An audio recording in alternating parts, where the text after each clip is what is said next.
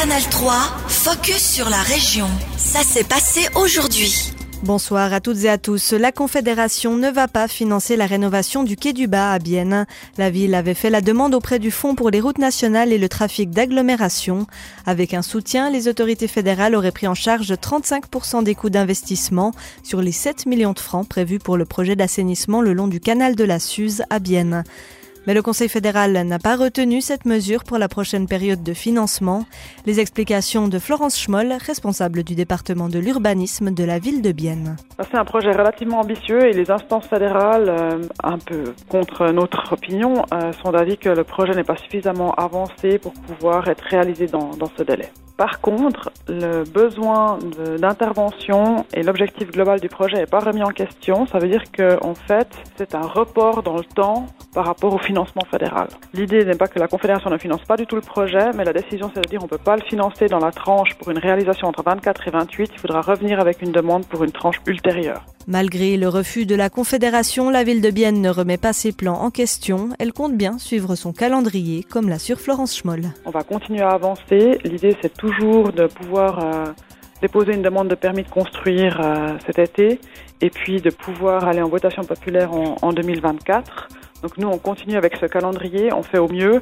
Et puis, en fait, euh, si toutefois on devait être prêt avant 2028, on cherchera à ce moment-là à renégocier avec, avec la Confédération pour voir si on trouve moyen d'avancer le projet. À noter que le Conseil fédéral a par contre décidé de soutenir financièrement les mesures de modération du trafic dans le quartier de Mâche à Bienne. L'ancien X-Project aura bientôt entièrement disparu. La démolition du lieu biennois emblématique est en cours et devrait être terminée fin mars. Car on le sait, la rue d'Arberg 72 doit accueillir un centre de santé et de prévention. Et depuis hier, le visage de ce futur centre est connu. Les lauréats du concours d'architecture sont biennois. Le projet Lumière du bureau MLZD a convaincu la société Kimbo Lessa en charge du projet. 5 étages, 8500 mètres carrés, le bâtiment est ambitieux. Il accueillera une antenne du centre hospitalier de Bienne dédiée aux maladies chroniques, mais aussi Prosenec Toutèche, Pitex, une pharmacie et une crèche hébergée actuellement à la résidence au lac. Marc Kaufmann, membre du conseil d'administration de Kimbolessa, nous explique le choix du bureau MLZD. On a choisi ce projet parce que c'est vraiment le, projet qui fait la combinaison entre euh, la praticabilité pour l'usage de la maison et puis aussi au niveau d'architecture. La caractéristique le, le, plus important, c'est probablement euh, les éléments de photovoltaïque qui sont comme un manteau autour de toute la maison. Les quatre projets participants au concours sont exposés jusqu'au 9 mars à la résidence au lac. Le centre biennois de santé et de prévention devrait ouvrir en 2026. Le coût du projet est estimé entre 30 et 35 millions de francs. Trois accidents en deux semaines au rond-point du Taubenloch. Les collisions semblent se multiplier sur l'installation bien connue des pendulaires de l'A16. Deux accidents ont déjà eu lieu la semaine dernière. Et ce lundi encore, un véhicule a violemment percuté les blocs de pierre au bord de la route.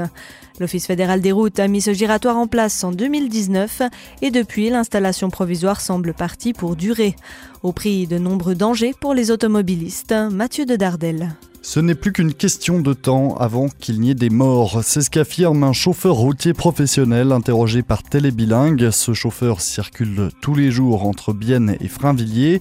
Et selon lui, le problème vient avant tout des conducteurs qui découvrent ce tronçon ou qui ne le connaissent pas bien. Car il est vrai qu'on ne s'attend pas à trouver un rond-point sur une semi-autoroute. Les chauffeurs de camions notamment ont besoin de temps pour freiner alors qu'ils voient l'installation au tout dernier moment. Autre problème la ligne de sécurité euh, continue au milieu du giratoire est une source de confusion pour certains automobilistes. Mais pour euh, l'Office fédéral des routes, aucune nécessité d'agir dans l'immédiat. Il assure suivre la situation sur le giratoire et pourquoi pas adapter le trafic en cas de besoin. Le FROU euh, rappelle que l'installation est provisoire et limitée à la durée des travaux sur la 16. Les pendulaires devront donc encore patienter jusqu'en 2027, mais dès cette date, la Confédération laisse entrevoir des améliorations. Un giratoire fixe sera installé au terme d'une consultation publique. Merci Mathieu. Les milieux politiques de la région sont eux aussi favorables au maintien d'un rond-point au Taubenloch. Ils rappellent que le trafic à la rue de Bougeant à Bienne a pu être réduit et que les habitants des Villars et de Macolin accèdent désormais beaucoup plus vite au champ de Bougeant. Le 24 février 2022 marquait le début de l'invasion russe de l'Ukraine, une guerre sur le territoire européen qui continue aujourd'hui encore. Nous sommes un an plus tard et nous revenons aujourd'hui sur ces événements et surtout sur l'accueil des réfugiés ukrainiens dans le canton de Berne, avec la personne en charge de ce dossier, le directeur cantonal de la santé, des affaires sociales et de l'intégration, Pierre-Alain Schneck. Dès l'annonce du début du conflit en Ukraine, le conseiller d'État bernois a compris la portée de cet événement, comme il l'explique au micro de Mathieu de Dardel. Nous étions partis euh, vraiment du principe que nous allions être euh, mis à, forte euh, contribution pendant de, très nombreux mois et que ce n'était pas juste une petite crise de deux, trois mois et que tout allait rentrer dans l'ordre. Tous les signaux montraient que c'était quelque chose qui allait durer, nous préoccuper pendant relativement longtemps. Des millions euh, d'Ukrainiennes et d'Ukrainiens euh, ont fui leur pays pour aller dans d'autres pays européens. Dans le canton de Berne, euh, il y a eu beaucoup d'arrivées. Le canton de Berne a été l'un des plus sollicités en Suisse, au-dessus de cette fameuse clé de répartition fédérale. Ça, c'était votre décision Alors, je crois que c'était la décision des autorités, mais aussi de la population qui a montré une énorme solidarité qui a organisé aussi un certain nombre de, transports pour euh, permettre d'accueillir ces gens, qui ont ouvert leur maison, qui ont ouvert euh, leur logement pour que euh, ces gens puissent trouver refuge. 2000 réfugiés ukrainiens sur les 7500 qu'accueille actuellement le, canton sont logés dans des familles d'accueil. vous comptiez sur plus de solidarité. Ça a été un, problème finalement de, trouver des, des, personnes pour s'engager? Alors il y en avait beaucoup plus qui vivaient dans des familles dans leur domicile. Euh, maintenant, beaucoup de réfugiés ukrainiens ont eu l'occasion de trouver leur propre appartement.